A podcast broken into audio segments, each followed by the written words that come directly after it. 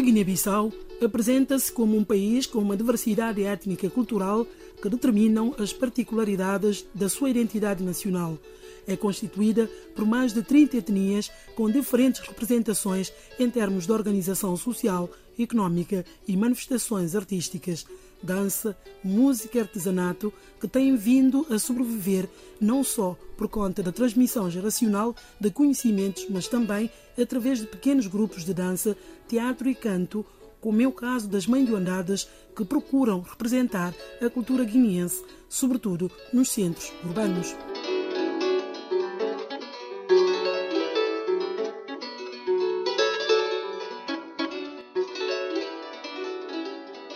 No entanto, a cultura guineense não se encontra unicamente associada às manifestações dos diferentes grupos étnicos que a compõem, mas também através da música moderna guineense, que durante a luta de independência se assumiu sobretudo como intervencionista e pró-luta libertação das artes plásticas, do cinema, onde se destaca o cineasta guineense Flora Gomes e da literatura. Flora Gomes é também um dos mais conceituados realizadores africanos e em 2000 é laureado com o título de Cavaleiros de Artes e de Letras pelo então Presidente da República de França, Jacques Chirac.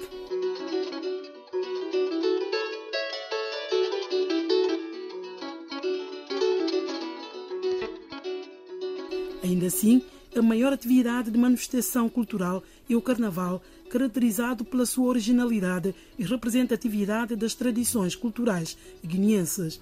Esta atividade assume o caráter de celebração, divulgação e perpetuação das diferentes manifestações tradicionais dos grupos étnicos que compõem o tecido sociocultural da Guiné-Bissau. O intrudo é também uma particularidade do carnaval guineense, onde os participantes se apresentam com máscaras e caricaturas que satirizam e retratam o dia a dia dos guineenses.